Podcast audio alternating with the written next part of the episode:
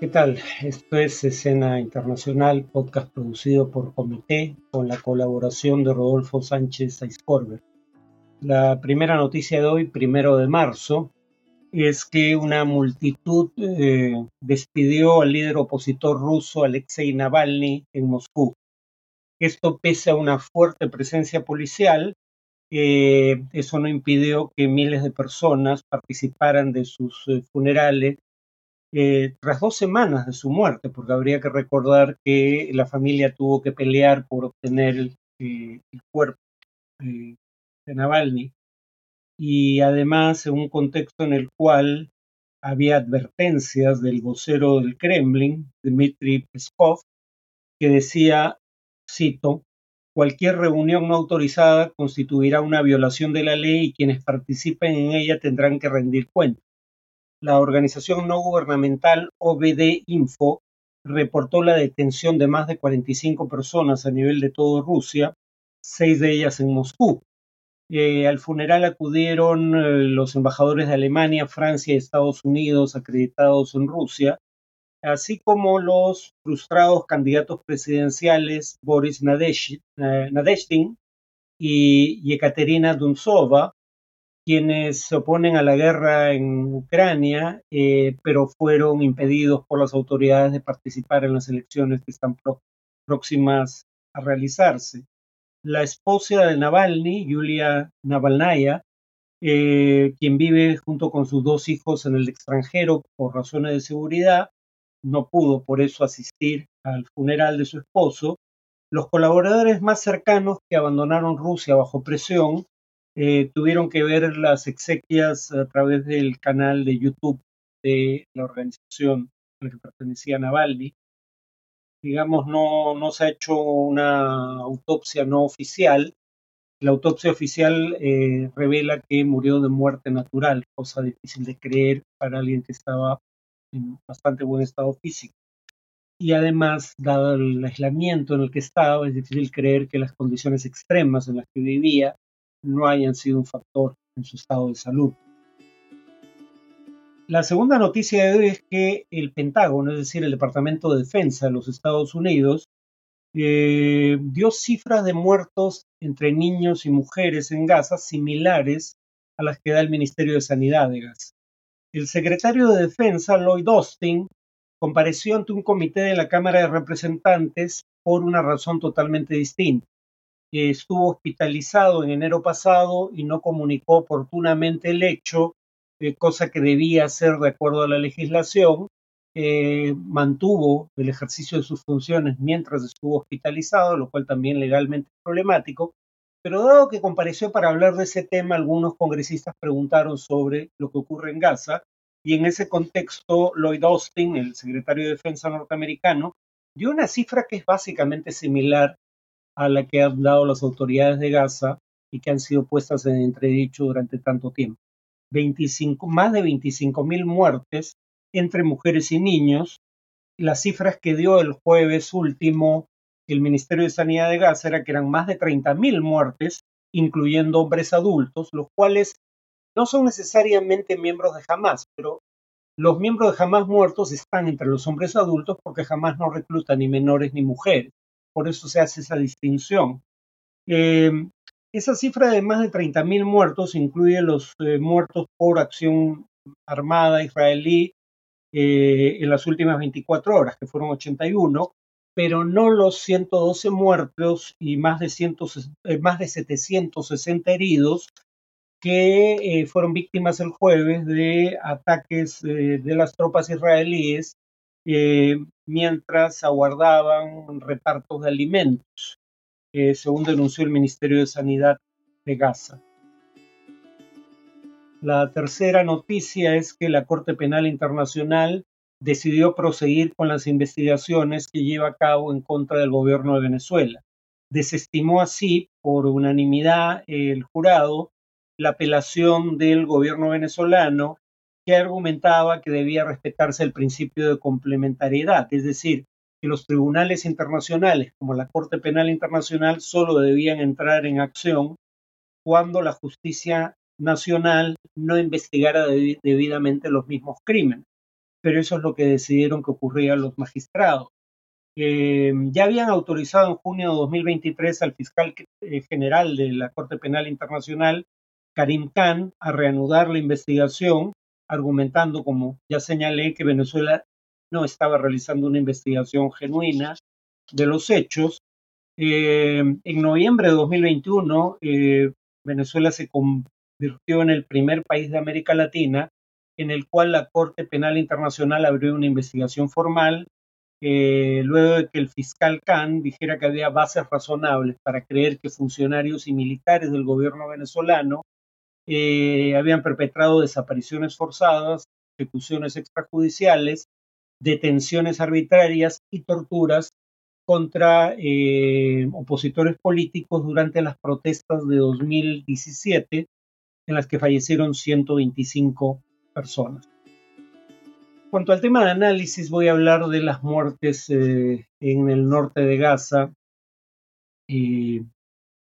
y ponerlas en contexto, ¿no? Las muertes de estas personas que estaban intentando obtener comida en el momento en que eh, fueron acribilladas por tropas israelíes y en la estampida subsecuente eh, entre muertos de bala y muertos por la estampida, fallecieron 112 personas y 760 heridas. Primero habría que repetir algo que ya mencioné en un podcast anterior. La ONU tiene lo que denomina un sistema de clasificación integrada de fases de la seguridad alimentaria que va de 1 a 5, donde 5 implica literalmente que la gente está muriendo de hambre. Según el Programa Mundial de Alimentos de la ONU, 706 mil personas en el mundo se ubicaban en la quinta categoría, es decir, estaban muriendo de hambre. De esas 706 mil personas alrededor del mundo que morían de hambre, 577 mil estaban en Gaza, es decir, 4 de cada 5.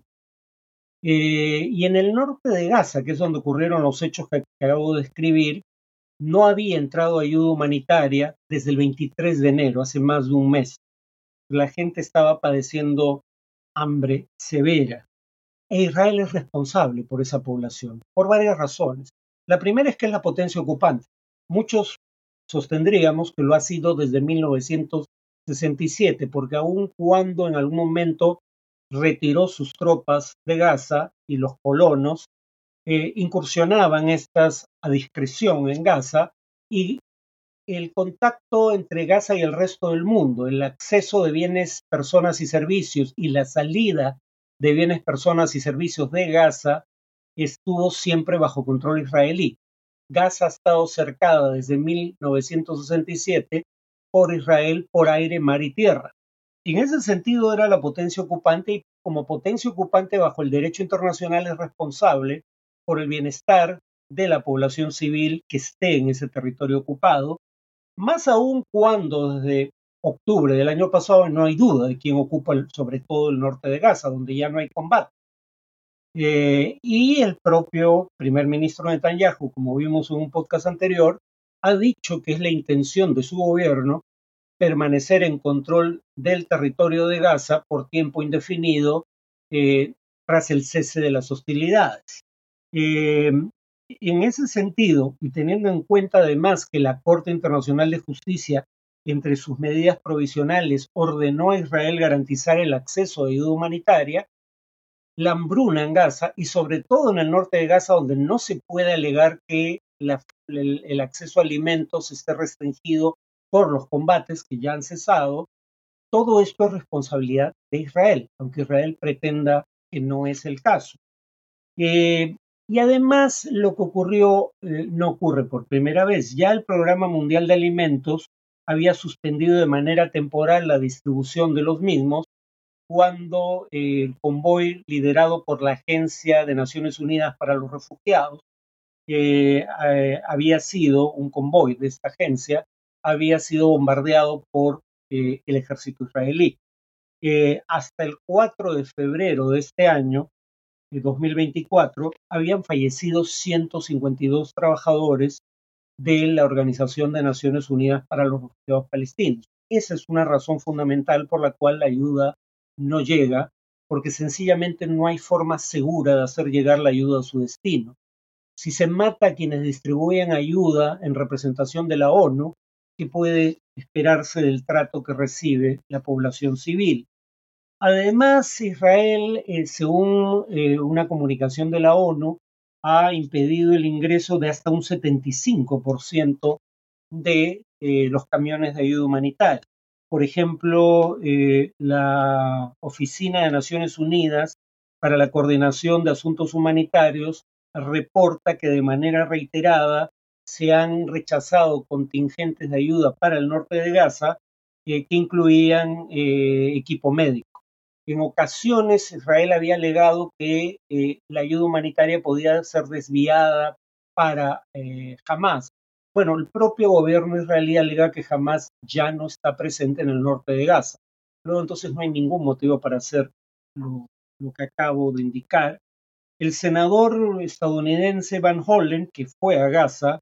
dijo, o perdón, fue a la, la Aresh, la zona egipcia, donde están los convoyes de ayuda humanitaria esperando ingresar a Gaza, eh, dijo que muchos ítems eh, que deberían haber sido autorizados como sistemas de desalinización de agua eh, eran rechazados. Y cuando se rechazaba un componente del camión de ayuda humanitaria, se rechazaba el camión en su conjunto, cosa que no tenía sentido alguno.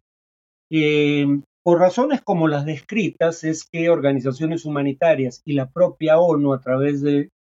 eh, uno de sus eh, reporteros o relatores, indican que el hambre en Gaza no es accidental, es deliberado. la Organización Israelí de Defensa de los Derechos Humanos, B'Tselem, tiene un reporte que se titula Israel is starving Gaza. Israel está matando de hambre a Gaza, o está hambreando a Gaza, si quieren una traducción más literal. Eh, y Betzelem en ese informe dice literalmente el hambre no es una consecuencia de la guerra, sino un resultado directo de las políticas declaradas del gobierno israelí. Em, el relator especial de la ONU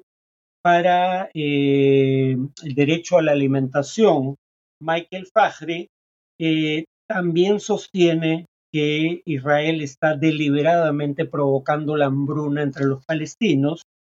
y eh, sostiene lo mismo Human Rights Watch, la organización también de defensa internacional de los derechos humanos, que dice también textualmente eh, Israel está usando el hambre como un instrumento de guerra. Y eh, Human Rights Watch en su reporte cita, como hace también la Corte Internacional de Justicia, al actual ministro de Defensa, Joab Galant, y al actual ministro de Relaciones Exteriores, pero que hizo las declaraciones cuando era ministro de Energía, Israel Katz, en las que estos afirman, uno, en el caso de Joab Galant, no entrará nada en materia de alimentos, agua, medicinas o combustibles a Gaza. Eh, y Katz condiciona literalmente el ingreso de alimentos, medicinas, agua y combustibles a Gaza a la liberación de los rehenes en manos de Hamas. O sea, en otras palabras, el crimen cometido por Hamas al tomar de rehenes a civiles israelíes, rehenes que bajo el derecho internacional humanitario tiene la obligación de liberar inmediata e incondicionalmente, es respondido con un crimen aún mayor por parte de Israel que toma como rehenes a 2.200.000 palestinos a los que le restringe el acceso a ayuda humanitaria en tanto no se liberen a los rehenes en poder de Hamas. Eh, comprenderán que eh, el que el primero, el, crimen cometido por Hamas, atente contra el derecho internacional humanitario, no hace menos criminal la acción del Estado de Israel.